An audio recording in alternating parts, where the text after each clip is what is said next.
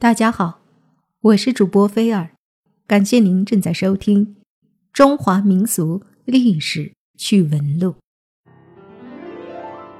铁齿铜牙纪晓岚，大家都看过这部连续剧吧？今天我们就来讲一讲纪晓岚。纪云，生于一七二四年，逝于一八零五年。字小兰，别字春帆，号时云，道号观义道人，孤石老人。清朝直隶县县，也就是今天河北省献县人，政治家、文学家。乾隆十九年，也就是一七五四年，他考中了进士，官至礼部尚书，协办大学士、太子少保。一生学宗汉儒，博览群书，工于诗歌及骈文，长于考证训诂，曾任《四库全书》总纂官。晚年内心世界日益封闭，《阅微草堂笔记》正是当时心境的产物。嘉庆十年，也就是一八零五年病逝，时年八十一岁，因其。敏而好学，可为文，授之以政，无不达。这是嘉庆帝御赐的碑文。谥号文达，乡里世称文达公，著有《记文达公遗集》。历史上，真实的纪晓岚大概是个重口味的因果报应论爱好者，因为《阅微草堂笔记》就是本充满啪啪啪、乱伦。娈童、恋老、怪兽、女鬼、僵尸、狐狸精的报应之书。故事的最后永远是恶有恶报，以恶人之道还治其恶人之身，绝不憋屈，爽快过瘾。纪云的仕官生涯和学术活动展开在十八世纪中后期。正是中国思想文化史上一个重要的枢纽时期。纪云一直是官方学术工作的领导人，凡有编辑之意、修书之事，他必在其间。他一生中领导和参与多部重要典籍编修，因此纪云是中国文化史上有重大贡献的学者。一生悉附《四库全书》，其所著的。《阅微草堂笔记》和《纪文达公遗集》也流传了下来。在政治上，纪云关注民间疾苦。乾隆五十七年，北京附近遭受水灾，饥民拥入京师救时，纪云急忙向皇帝上书陈情，奏请截留南曹官粮万担，到灾区设粥放赈。京师的饥民不屈自退，社会秩序安定下来。虽然其主观上是为了维护朝廷统治，但在客观上帮助了灾民度过了饥荒，不能不说是一宗善政。纪云提倡卓乎世事，因势利导，在理论上批判宋儒之苛察。纪云对道学家的迂腐和虚伪十分的痛恨，其冷嘲热讽措辞也相当尖刻。在《阅微草堂笔记》的一则故事中，就烈女范畴问题向程朱理学展开了一场挑战。有司规定，妇女守节被杀的是烈女，官方予以表彰。而对捆绑受侮辱而不屈被杀的人，不以烈女看之，也不表彰。纪云不这样认为，认为这纯属于道学家不情的理论。他公然郑重上表称：“汉刀捐弃生命，其志向与节操没有区别，向忠臣烈士发誓不从贼。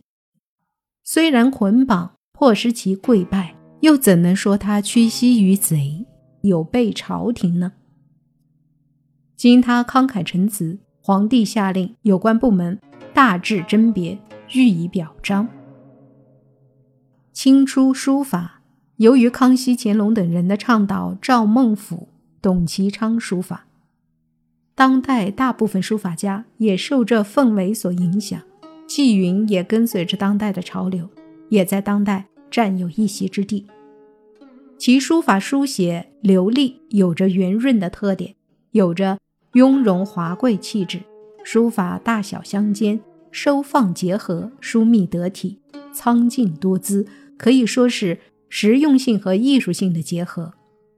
纪云在文化上很重视文学作品的艺术效果，风格主张质朴。简淡、自然、妙远，内容上主张不夹杂私怨，不乖于封教。除开其阶级局限外，其在文风、文德上的主张，仍不失其借鉴的价值。纪云与和珅传闻二人结怨颇多，事实上，纪云与和珅的关系就像是忘年交。年轻的和珅处事外向泼辣，年老的处事逐渐内敛圆滑的纪云会时时善意的提醒和珅。两人既有政见不同带来的争吵，也有默契的配合。在工作中，更多的是和珅对纪云的关照；在人际关系上，更多的是纪云对和珅的帮助。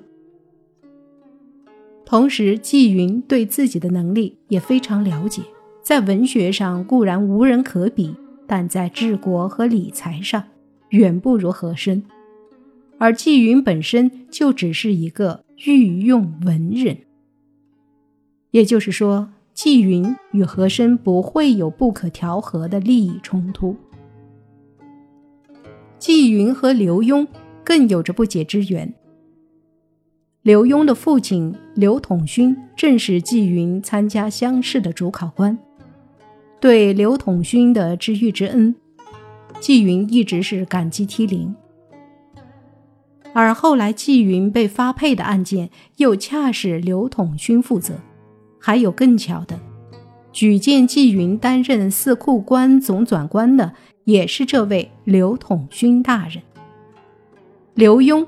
是刘统勋的长子，和珅专权数十年，内外诸臣无不屈走，唯刘墉、纪云等为数不多的几个大臣始终不曾依附。此二人，一个善文，一个工书，却都有收藏砚台的癖好，有时相互赠送，也常为一个心爱之物而互相抢夺，但彼此。都恬不为意，并以之为笑谈。都知道纪云喜抽旱烟，文臣武将暗地里叫他纪大烟袋。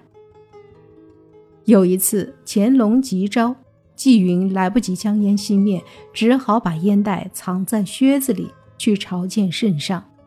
烟在靴子里燃烧起来，纪云忍着痛，希望皇上快点结束。直到裤脚冒出烟来，皇上问他怎么回事纪云答：“失火了。”皇上赶快让他出去救火，纪云才踮着一只脚出去了。以后有好长的时间，纪云不得不拄着拐棍儿。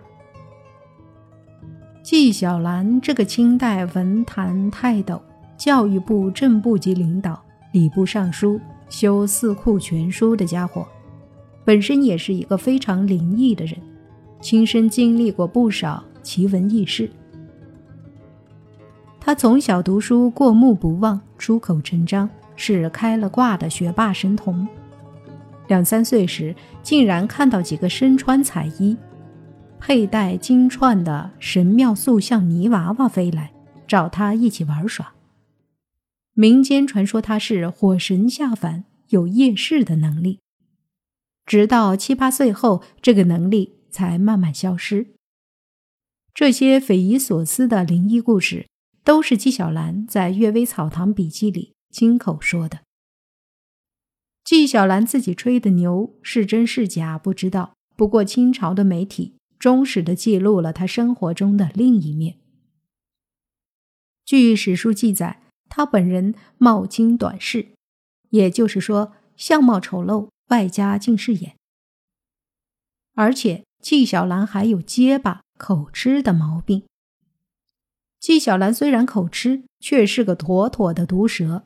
有个广为流传的段子：有个老太监一天在宫里看见纪大才子一身的文人劲儿，一年四季扇着把扇子，就出了个上联问他：“小翰林穿冬衣直下扇，一部春秋曾读否？”